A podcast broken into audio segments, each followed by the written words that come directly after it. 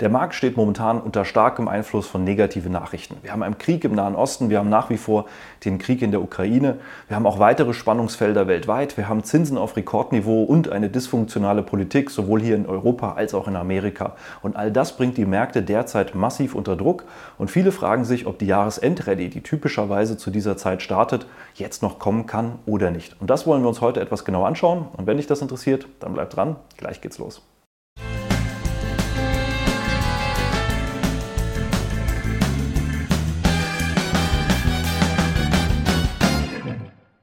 Hallo und herzlich willkommen auf meinem Kanal. Mein Name ist Maximilian Gamperling und wir wollen uns heute mal die aktuelle Marktlage Ende Oktober 2023 etwas genauer anschauen.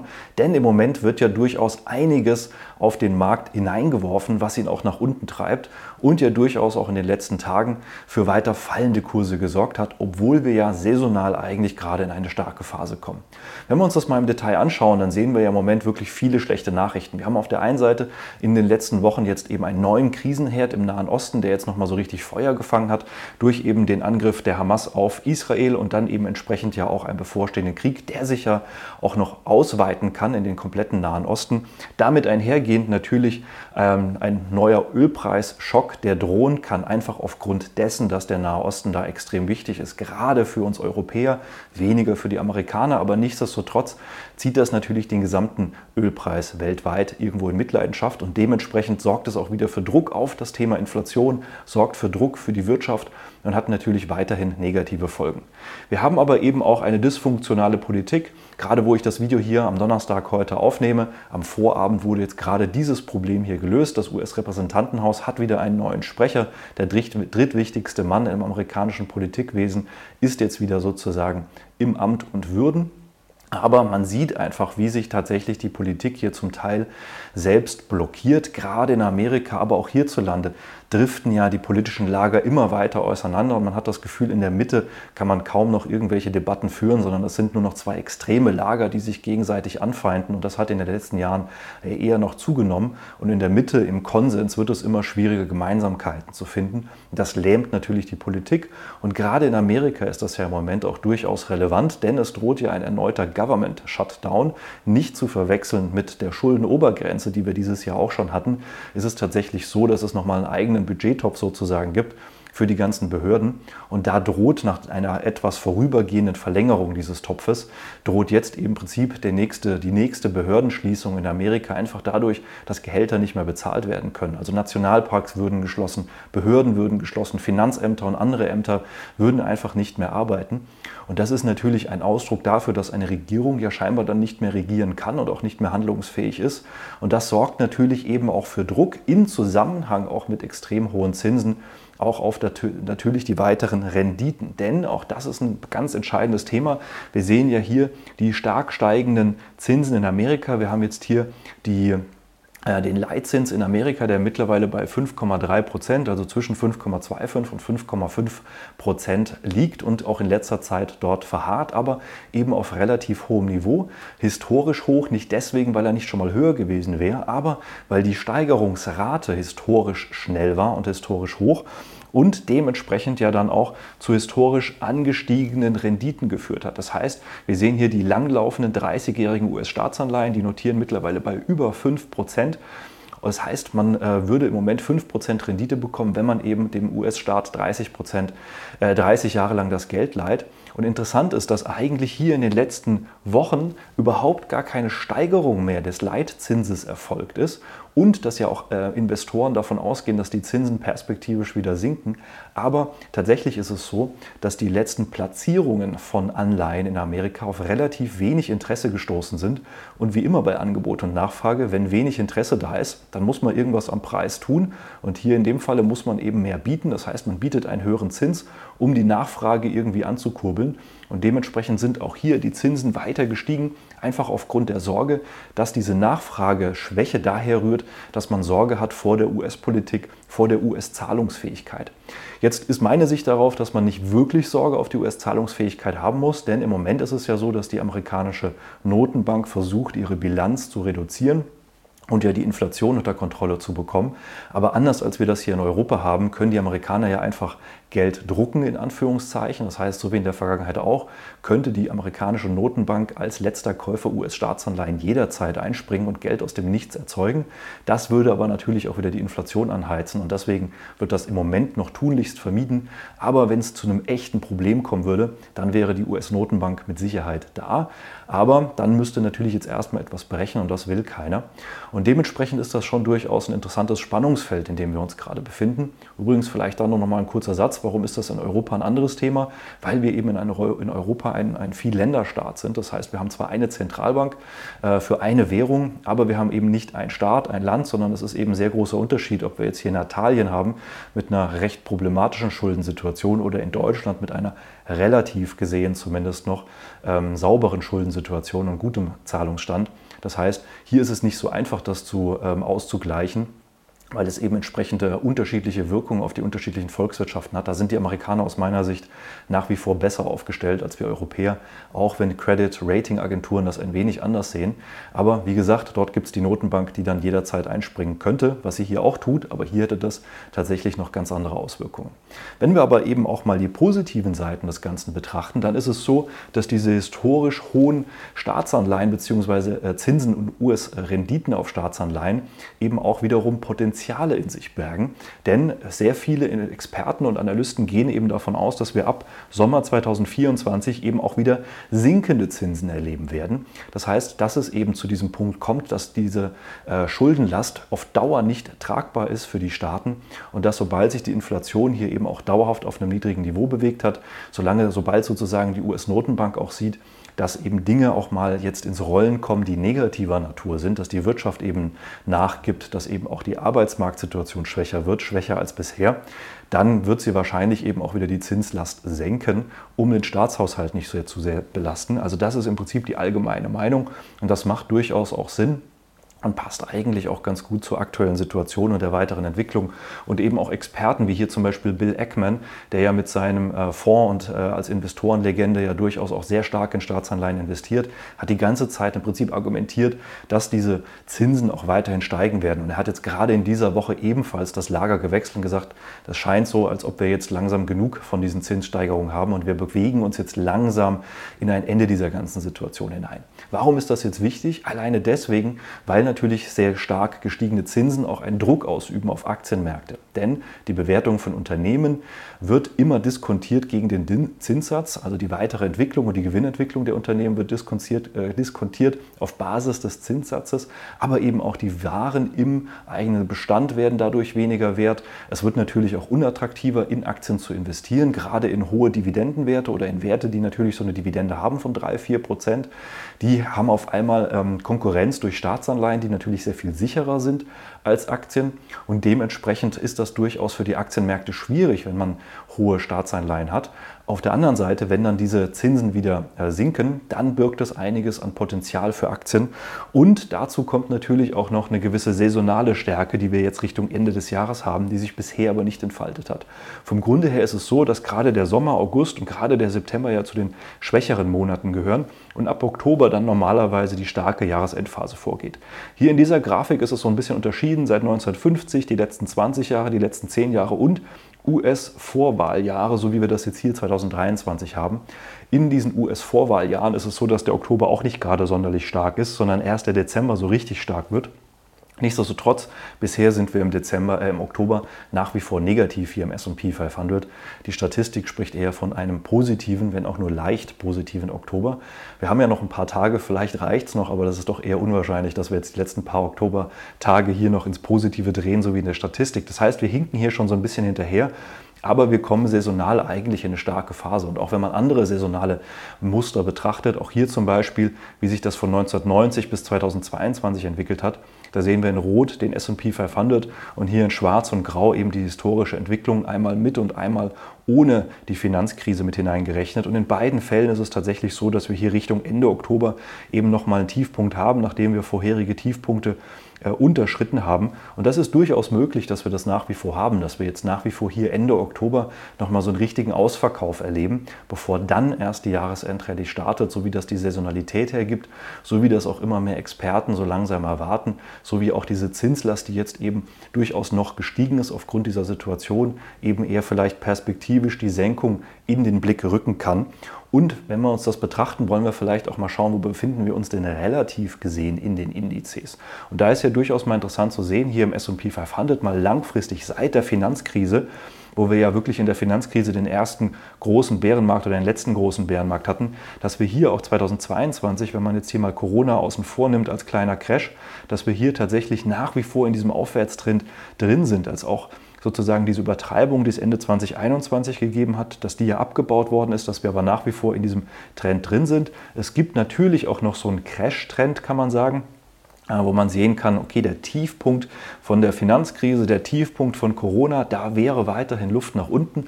Und das ist genau dieses Spannungsfeld, in dem wir uns befinden. Auf der einen Seite sind wir momentan nach wie vor in dem langfristigen Trendwert, äh, Trendkanal und nach wie vor in diesem langfristigen Aufwärtstrend.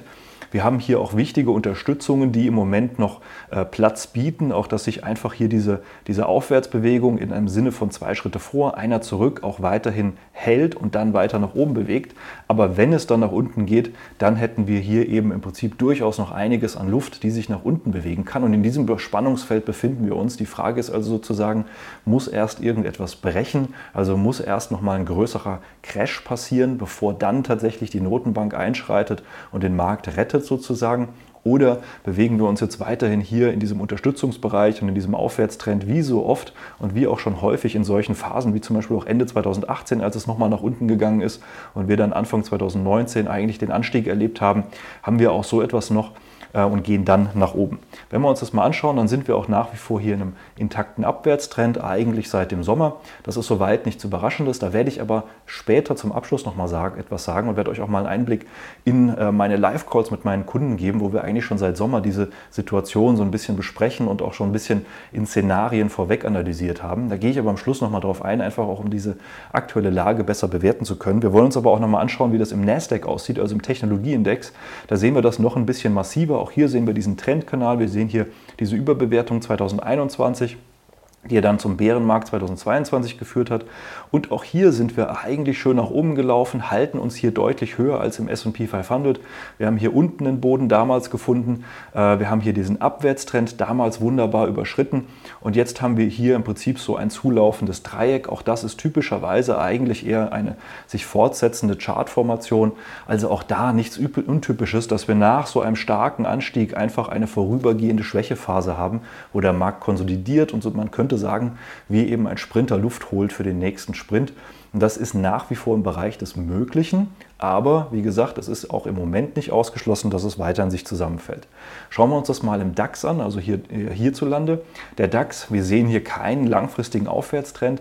Der DAX ist äh, durchaus sehr viel manischer und sehr viel äh, ja, wechselhafter und volatiler, als das die US-Indizes sind. Das muss man sagen. Dementsprechend hier keinen langfristigen Aufwärtstrend.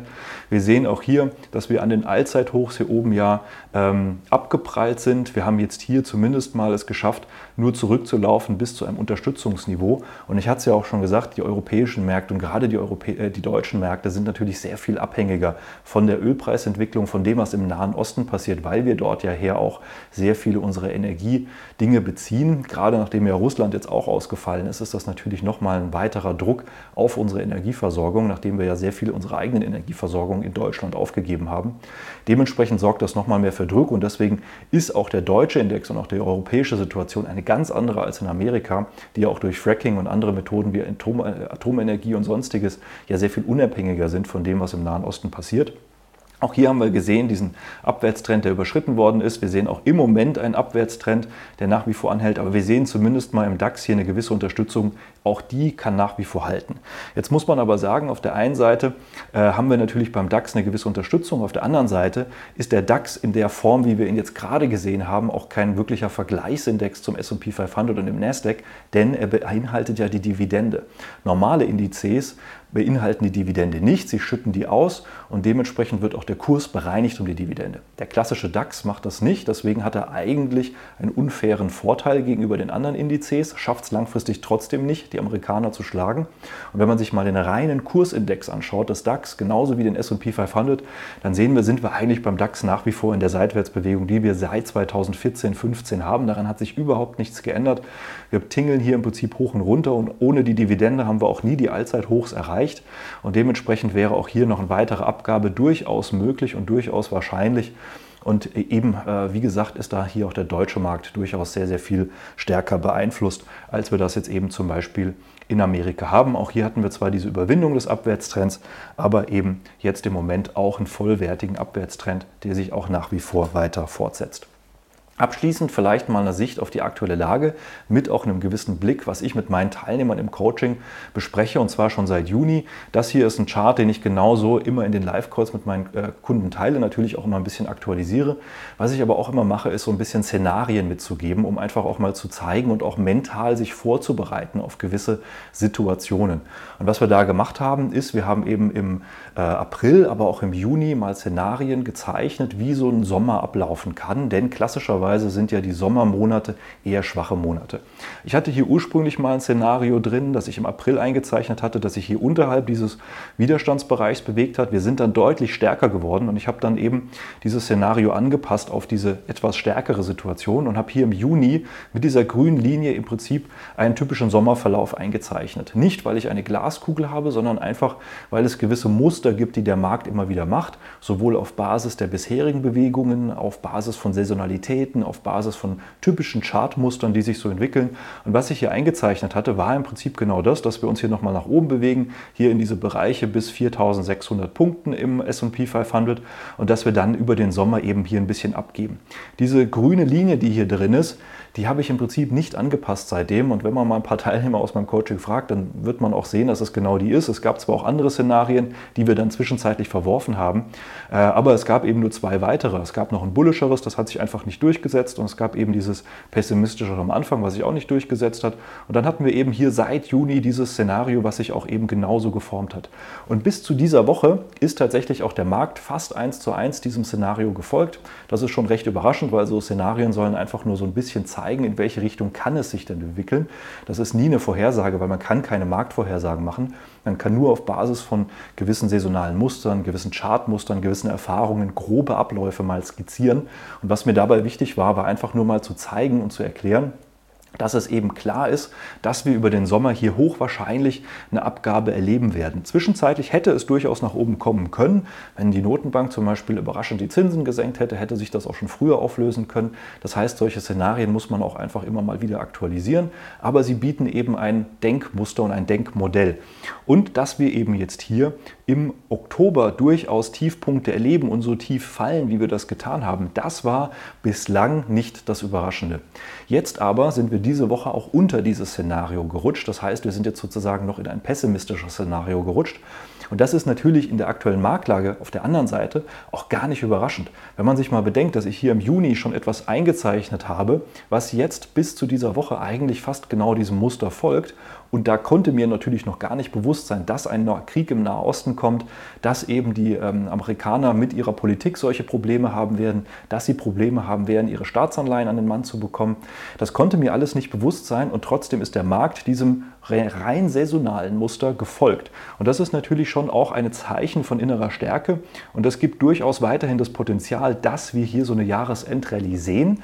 Aber dadurch, dass der Markt jetzt nochmal abgegeben hat und dadurch, dass wir natürlich auch dieser veränderten Marktsituation Rechnung tragen müssen, kann man durchaus davon ausgehen, dass es jetzt entweder hier unten nochmal so eine Art ähm, ja, Ecke nach unten gibt, dass wir also nochmal noch mal hier unter diesen Bereich drunter kommen und dann eben hier wie so eine Art Ausbruch nach unten, dann uns etwas später, vielleicht Richtung Dezember erst nach oben bewegen in der Jahresendrallye oder dass wir eben dann doch in dieses etwas problematischere Szenario eintauchen und dann auch solche Tiefpunkte äh, in dieser Verbindungslinie von der Finanzkrise über eben auch die Corona-Krise bis heute äh, vielleicht dann doch so tief fallen und dann eben sogar nochmal einen echten Crash erleben. Das ist im Moment dieses Spannungsfeld, in dem wir uns bewegen. Persönlich bin ich ehrlich gesagt nach wie vor eher ein Verfechter davon, dass wir hier gegen Ende des Jahres noch weiterhin positive Kurse erleben werden. Aber das ist im Moment sehr, sehr stark abhängig davon, was jetzt weiter passiert. Das heißt, wenn jetzt der Nahostkonflikt sich nicht ausweitet,